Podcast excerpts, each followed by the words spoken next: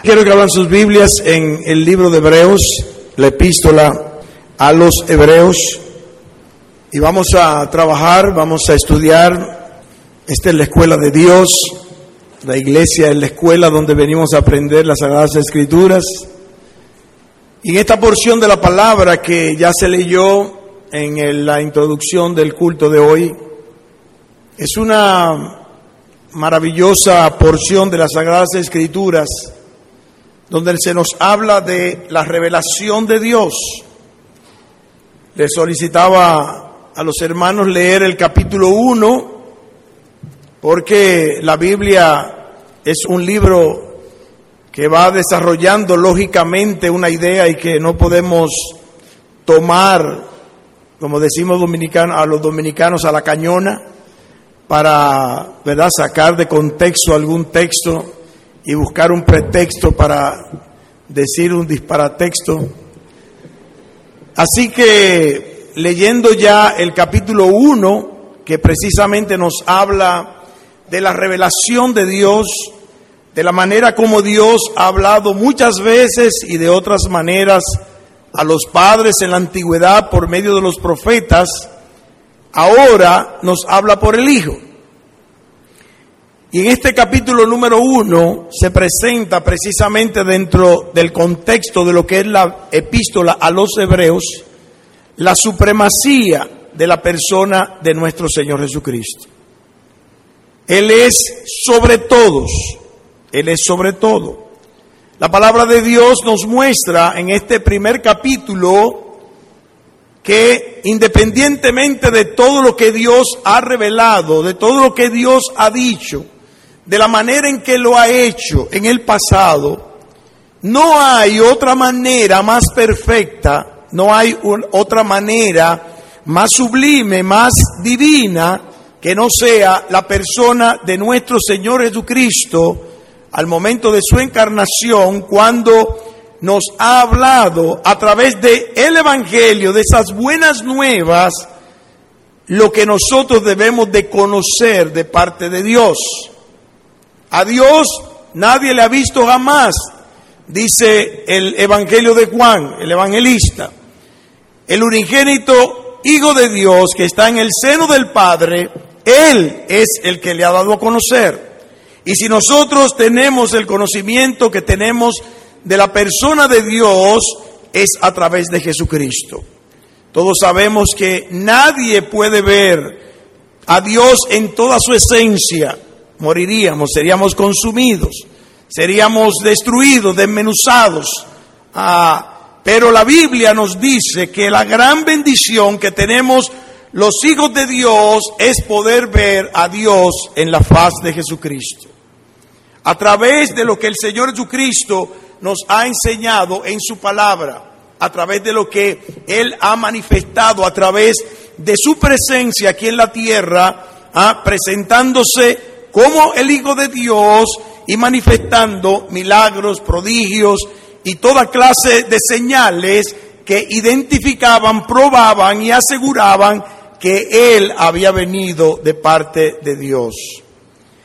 En este capítulo número 2, el cual vamos a estudiar en el día de hoy, en el día completo, vemos primeramente estos cuatro versículos que son más bien como una especie de paréntesis de tantos otros más que aparecen en la epístola a los hebreos son paréntesis a modo de advertencia para que nosotros sepamos evaluar, para que nosotros sepamos eh, eh, catalogar, para que nosotros sepamos eh, darnos cuenta la importancia de lo que se nos está diciendo. Si usted lee el capítulo 1, como leímos en la introducción del culto de hoy, y vemos en ese capítulo 1 que no hay otro superior a Jesucristo, que Él es el supremo de todo lo que ha existido y hemos podido ver los seres humanos, dice aquí la escritura, entonces tengamos cuidado. Tengamos mucho cuidado y es la advertencia que ahora da el escritor a los hebreos en ese capítulo número 2 de tener cuidado de lo que hemos recibido de parte de nuestro Señor Jesucristo, que es la salvación y la vida eterna. Todos sabemos que Dios es soberano, todos sabemos que Dios elige, todos sabemos que Dios nos predestina, todos sabemos todo lo que Dios ha dicho con respecto al hecho, y lo mencionaba el hermano Luis en la dirección, al hecho de que Dios es el único autor de la salvación. No depende del que quiere ni del que corre, sino de Dios que tiene misericordia. Y la palabra de Dios nos muestra claramente que no obstante eso, Dios nos ha dado una responsabilidad humana. Nos ha dado una responsabilidad a aquellos que hemos sido salvos, aquellos que hemos sido elegidos, aquellos que hemos sido ah, bendecidos con la salvación en Cristo, para poder apreciar lo que tenemos por la misericordia y la gracia de Dios. Muchos cristianos, no solamente hoy, sino a través de todos los tiempos, como vemos en esta porción de la Escritura, descuidan su vida cristiana. Bueno, somos salvos, siempre salvos ya no hay ningún problema. Total, ¿para qué? Yo creo que una persona que piense de esta manera no puede haber gustado de la salvación en Cristo Jesús. Porque una persona que ha gustado de la salvación en Cristo Jesús es una persona que aprecia, aprecia lo que Dios ha hecho por ella. Me decía, decía el hermano Oscar ah, sobre lo que fueron mis primeros días de conversión. Y ciertamente, yo no sé si a usted le ha pasado, yo sé que todo el mundo no es igual, pero cuando yo conocí a Cristo Jesús como mi Señor y Salvador, algo que yo anhelaba y que yo no sabía ni siquiera cómo eso pudiese ocurrir, sin que yo ni siquiera me lo imaginase, el Señor me buscó y me mostró su gracia. Y la palabra del Señor, o sea, entró en mi corazón en cuanto a la convicción de que mi vida tenía que ser consumida en Cristo.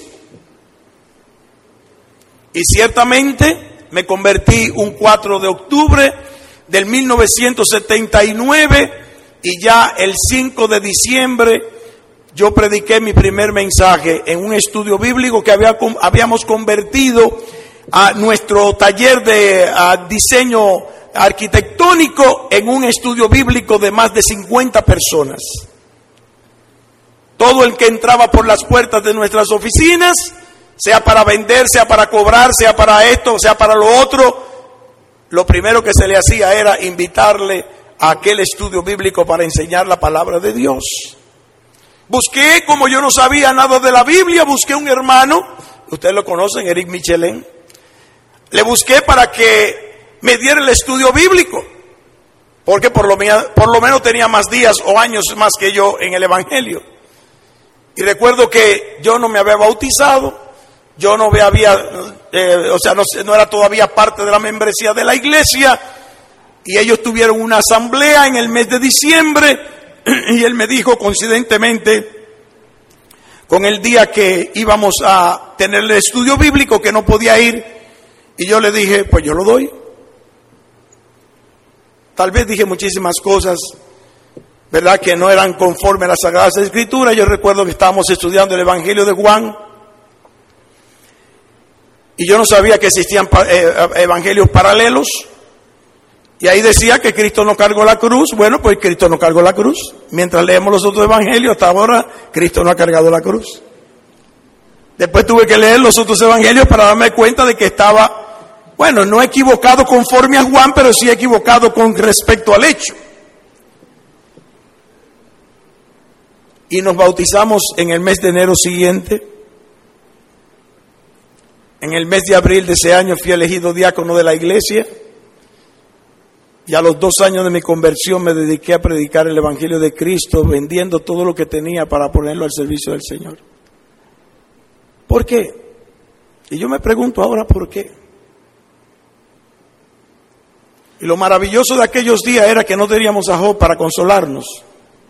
Y digo esto porque yo digo que la grandeza de Job es que no tenía a Job con quien consolarse.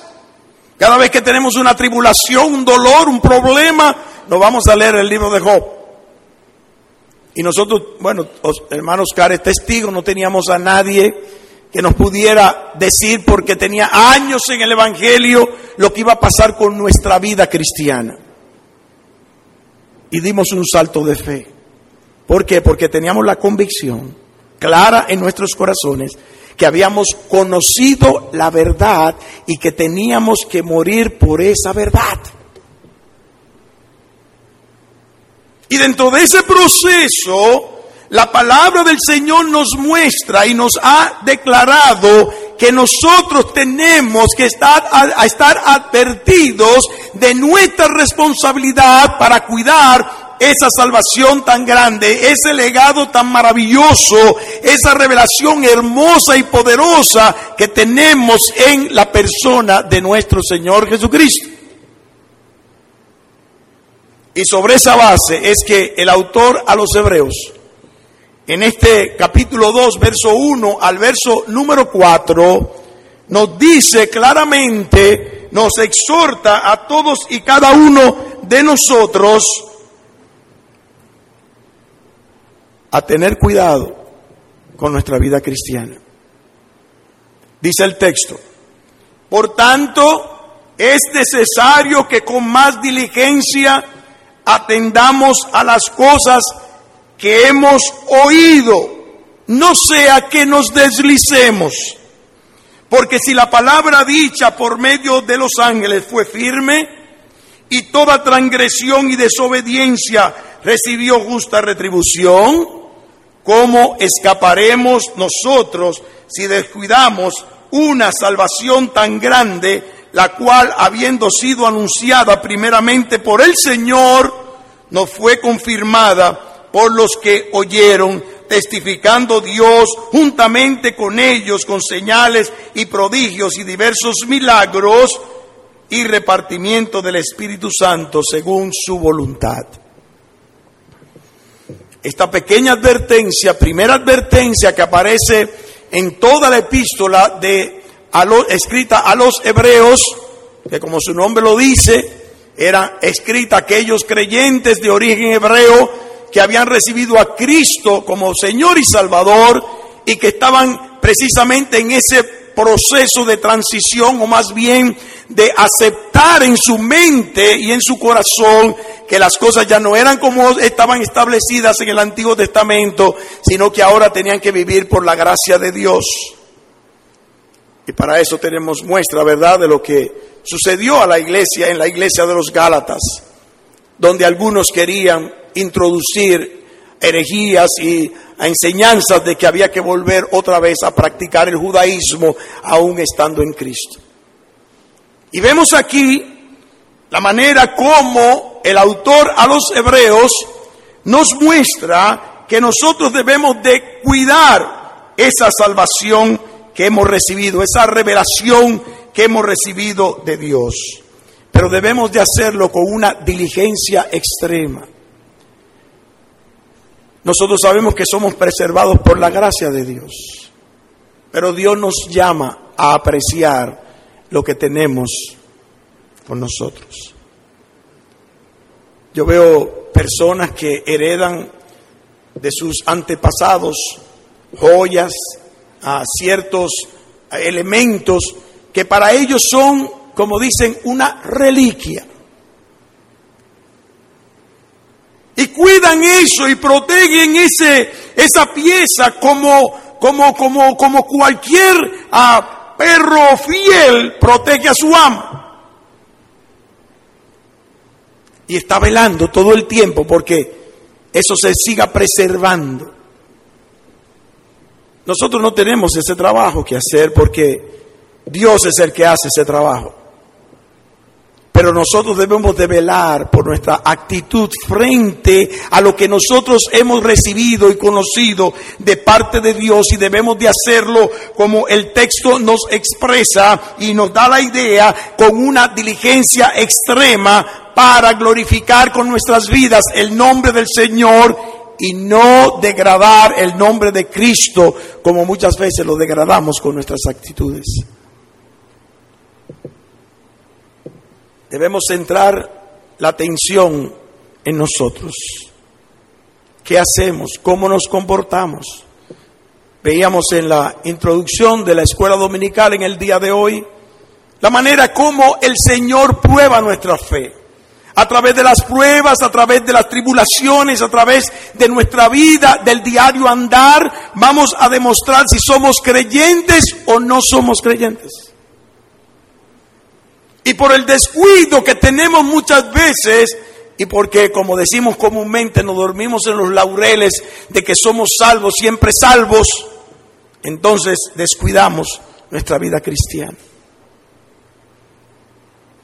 Y dejamos de orar y dejamos de leer la palabra y dejamos de congregarnos y dejamos de hacer las cosas que el Señor quiere que nosotros hagamos, de practicar en los medios de gracia que Él nos ha provisto para nosotros hacer la voluntad de Dios y glorificar el nombre de Dios como debemos de glorificarlo.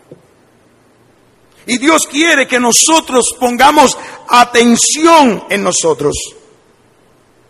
¿Qué está pasando con mi vida? A veces estamos más preocupados por la vida espiritual de los demás que de nuestra propia vida. Estamos muchas veces como el rey David, juzgando con toda energía lo que debía de ser el juicio para aquel hombre que teniendo todas esas ovejas osó tomar la única oveja que tenía su vecino hasta que nos dicen, ese eres tú. Y somos tan dados a estar pendiente por lo que está pasando el otro, por lo que está ocurriendo en la vida de otros y no lo que está ocurriendo en mi propia vida y cómo yo estoy haciendo lo necesario, lo que Dios me está mandando con el gozo del Señor para que mi vida espiritual crezca cada día más hasta la estatura de la plenitud de su Hijo Jesucristo.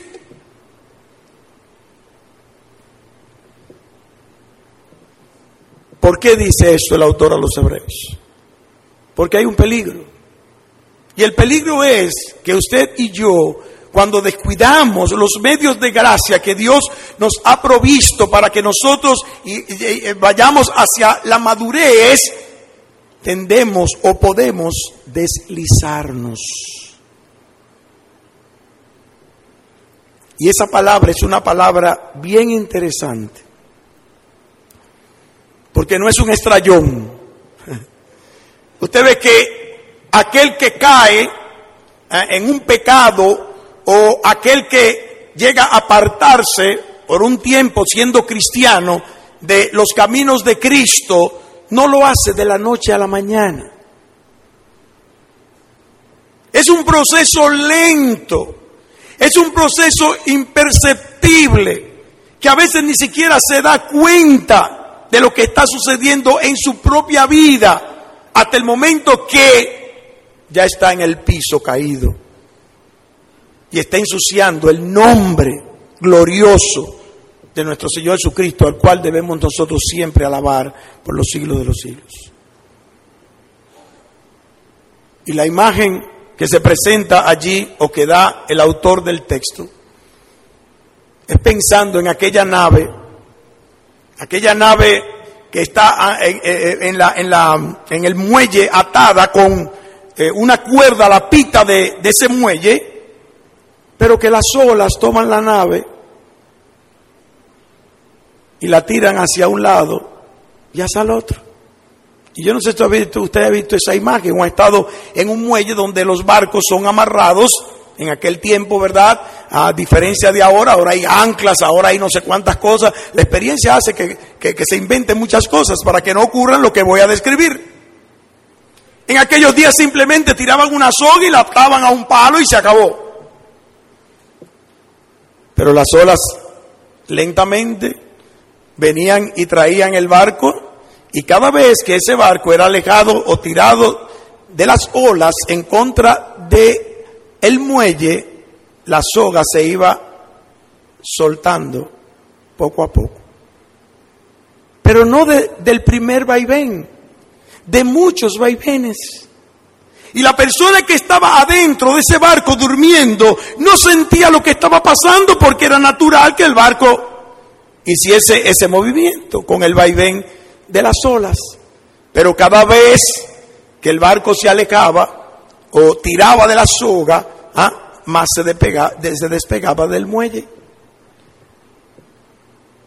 Cuando el que cuidaba el barco, el marinero, se despertaba en la mañana, ese barco estaba en alta mar. En alta mar. Estaba lejos del punto de seguridad, del punto en el cual él estuviese manteniendo segura aquella nave. En una ilustración de lo lejos que nosotros podemos estar de Cristo, estando en Cristo.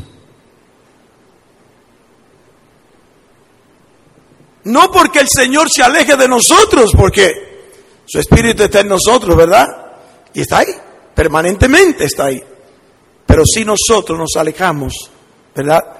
Y llegamos a un punto de caer en los grandes pecados que hemos visto en el pueblo de Dios que deshonran la persona de Cristo Jesús. Porque al fin y al cabo hemos sido puestos en esta tierra y hemos recibido la revelación de Dios para ser que pequeños Cristos. Eso es lo que significa ser cristiano. Un cristiano es un pequeño Cristo. Todo el que viene aquí a Santiago y tiene, quiere guardar un recuerdo de Santiago, ¿qué hace? ¿Qué hace? Va a un sitio turístico de venta de artículos, eh, los gift shop, eh, y compra qué? ¿Un qué? Hablen santiagueros. Un monumento. Un monumento. Y ese monumento le va a traer memoria de qué? Del gran monumento. Los cristianos somos eso. Esos pequeños Cristos que el Señor ha puesto en esta tierra, ¿para qué? Para que reflejemos al gran Cristo. Y Él quiere que nosotros andemos como Él, hablemos como Él, pensemos como Él y actuemos como Él. Y el autor de la epístola a los hebreos nos llama a cuidarnos en nuestra vida cristiana de lo que hacemos, de lo que decimos, de lo que pensamos, ¿ah? para que no vayamos hacia un alejamiento hacia de la persona y de la gracia del Señor, sino a fortalecernos más cada día en la gracia de Dios. No, eso no me pasa a mí. Bueno, ya el apóstol Pablo le habló a tal persona. El apóstol Pablo dice en primera a los Corintios capítulo 10, verso número 12, así que el que piense estar firme, mire que no caiga.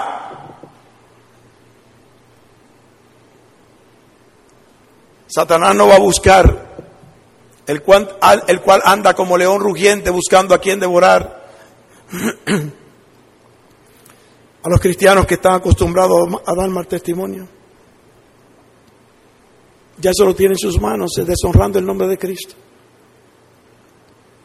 Él va a buscar a los que piensan que están firmes, a los que están haciendo la voluntad de Dios, a los que piensan que eso nunca me va a pasar a mí.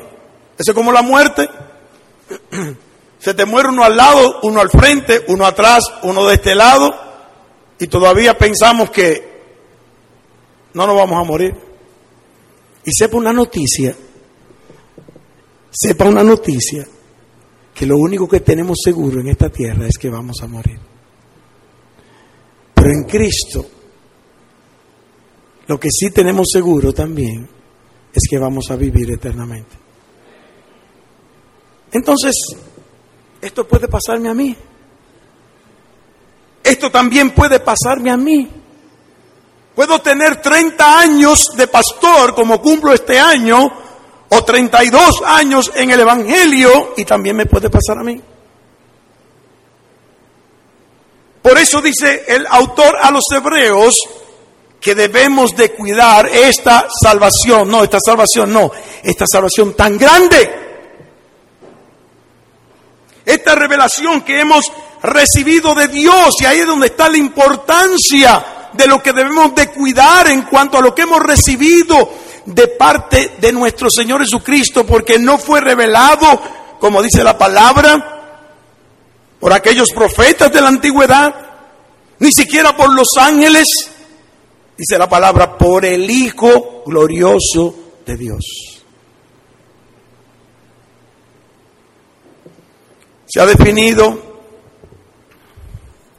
se ha definido la revelación como el acto sobrenatural de parte de Dios, donde Él nos ha dado a conocer su persona y todo lo que Él es, habiendo tomado Él toda la iniciativa para que nosotros pudiésemos conocer de Él y de su gracia. Nosotros no hicimos nada para eso. Dios en su soberana voluntad hizo todo lo que tenía que hacer, todo aquello que le plugo a Dios para que nosotros tuviésemos la oportunidad de conocer lo que nos era necesario conocer. Y a veces somos tan necios. Y a veces hacemos preguntas como, bueno, pero yo quisiera como que me explicaran por lo menos una hora de lo que vamos a hacer en el cielo. Le hace Deuteronomio 29 de 29. Las cosas secretas pertenecen a Jehová, mas las reveladas son para nosotros y para nuestros hijos, para que las pongamos por obra por siempre. Y todavía no hemos leído ni siquiera la Biblia completa, ni siquiera sabemos todo lo que tiene la palabra de Dios en toda su profundidad y queremos saber cosas que no han sido reveladas. Y déjeme decirle que a mayor conocimiento, mayor responsabilidad y mayor cuenta tendremos que darle al Señor en el día de Cristo. Y el autor a los hebreos nos muestra allí la importancia de esa revelación. Y habla de la retribución para aquellos que menosprecian esa revelación que ha venido de parte de Dios mismo a través de la persona de su Hijo Jesucristo. Y el escritor de la epístola declara que no solo Dios, dice allí, se detuvo a dar a conocer lo que era su deseo, su íntimo pensamiento, sino que advierte claramente que tú tienes que saber lo que tienes que hacer con eso. Pero estamos en una época de un cristianismo tan light, tan superficial, tan emotivo, yo veo tanta gente aún en los aspectos de, de lo que se llama alabanza o adoración a Dios, con tanta emoción, y salen allá afuera y no saben representar a la persona de Cristo, con el primero que se le atraviesa, que lo quiere matar, lo quiere maldecir, y no bendecir como dice la palabra de Dios. ¿De qué nos sirve aparentar que estamos en Cristo y que profundamente somos creyentes de fe y que somos creyentes ah, cuando viene el problema? ¿Qué pasa? ¿Cómo vamos a actuar? ¿Cómo vamos a decidir? ¿Cómo vamos a pensar en glorificar el nombre de Cristo como Él quiere que yo lo glorifique? Estamos diciendo que tengo que actuar como si fuera Cristo Jesús, que tú tuvieras que tomar la decisión de actuar en ese instante. Porque soy un representante de Cristo aquí en la tierra. Y el texto apunta al hecho. En el pasado, bueno, vemos el caso de los ángeles que visitaron a Lot. Y toda su familia supo de la ley, de lo que Dios había declarado y decidido para Sodoma y Gomorra. Pero la mujer de Lot menospreció la revelación de Dios, que fue dada por medio de los ángeles.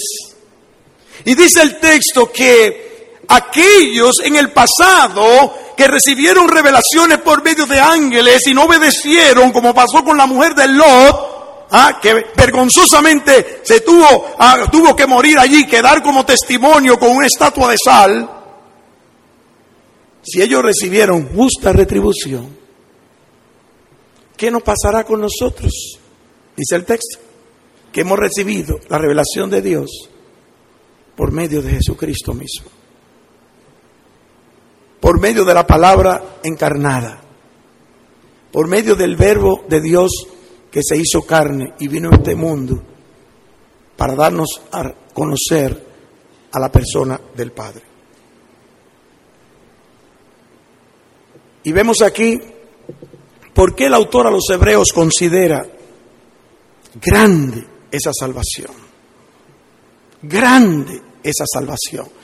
No es que hemos recibido la salvación, hemos recibido una gran salvación.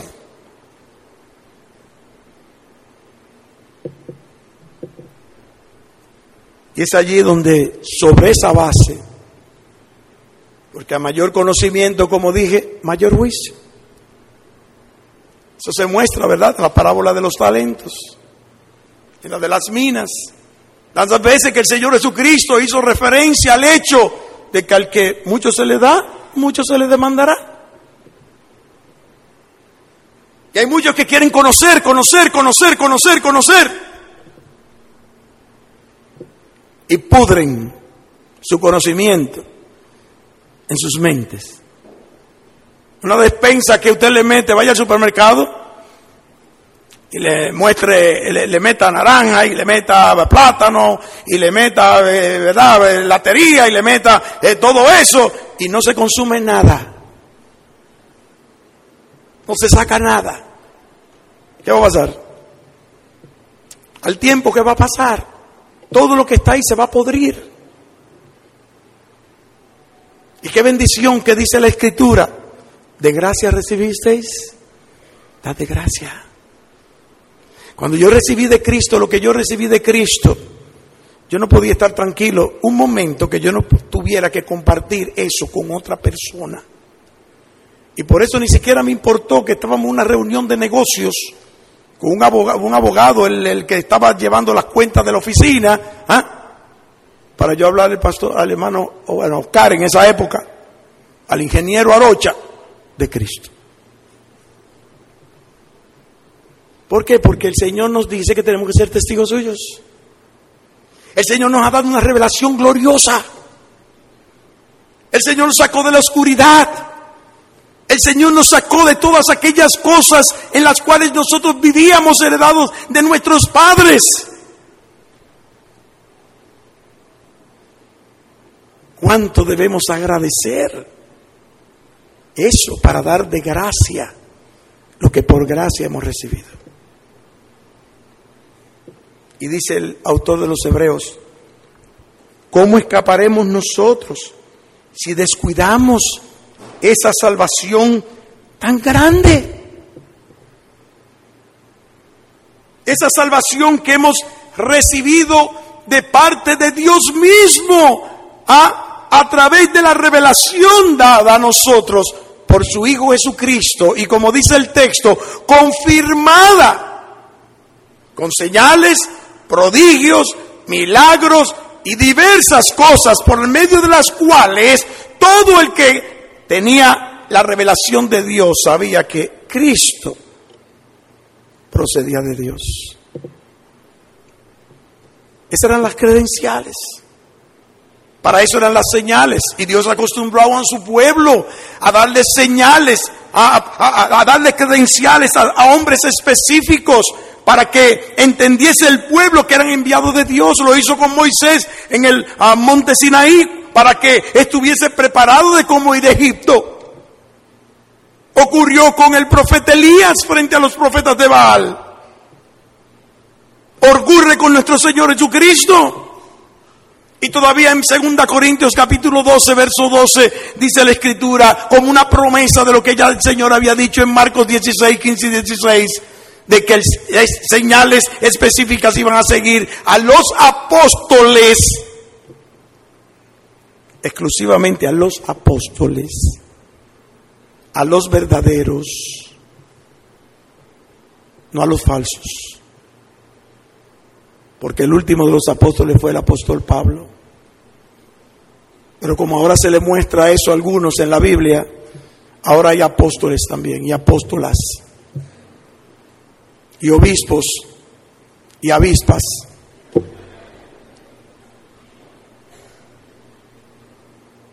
Fuera de la voluntad de Dios. Y la palabra de Dios nos muestra claramente allí que nosotros tenemos que entender lo que el Señor ha hecho para con nosotros, testificando de esa manera. Segunda Corintios 12, 12, el apóstol Pablo testifica allí. El mismo Nicodemo cuando se presentó ante el Señor aquella noche le dice, nadie que hace las señales que tú haces no puede haber venido de parte de Dios. Eso yo estoy seguro. Y vemos a Nicodemo al pie de la cruz. Y vemos a Nicodemo defendiendo al Señor Jesucristo frente al Sanedrín.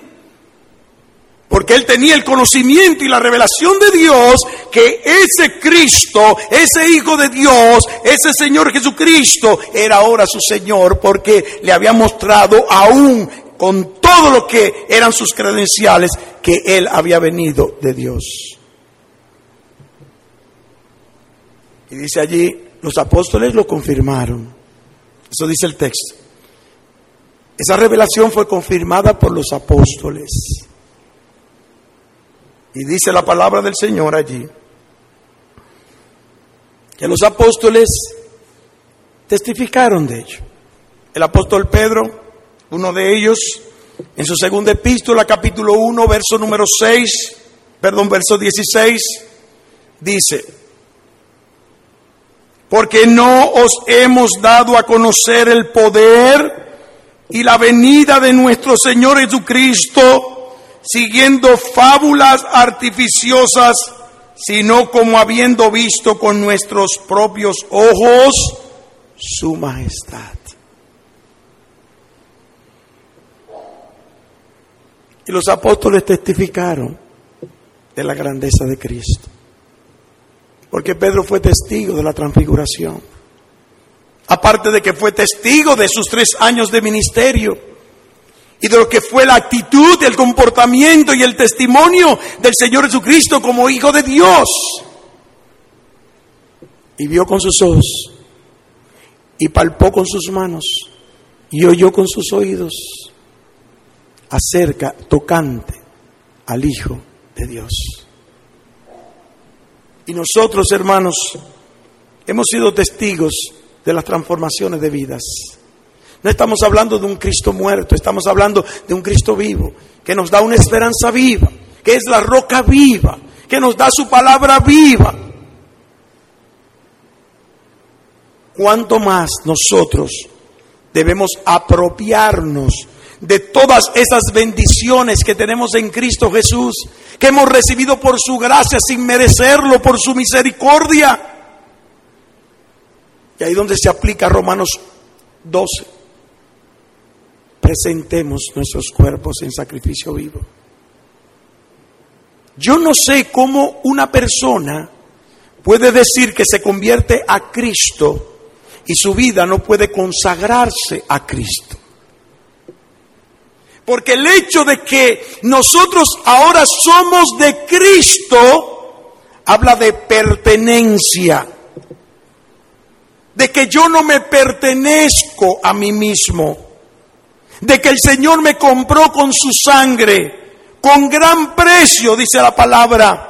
Y por medio de su muerte en la cruz del Calvario, Él tomó la posesión de mi ser al tiempo en que me dio la revelación de su palabra para que por medio de su espíritu yo fuese santificado. Y como dice el texto de uh, primera de Pedro, como leímos esta mañana, yo pueda ser por medio de Cristo rociado con su sangre. Y recibir la protección de Dios. Dios protege lo que es suyo.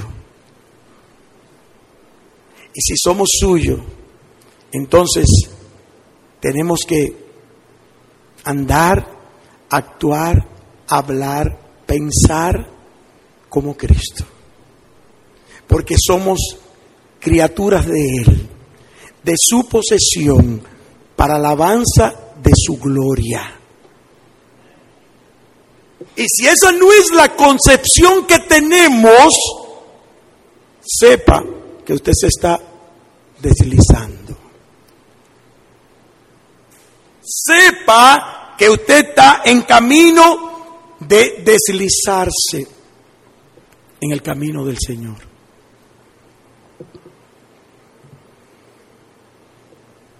Dejamos establecido, para concluir,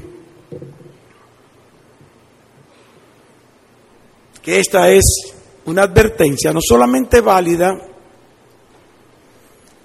para los judaizantes de aquella época, para los hebreos que se habían convertido a Cristo, sino también para nosotros,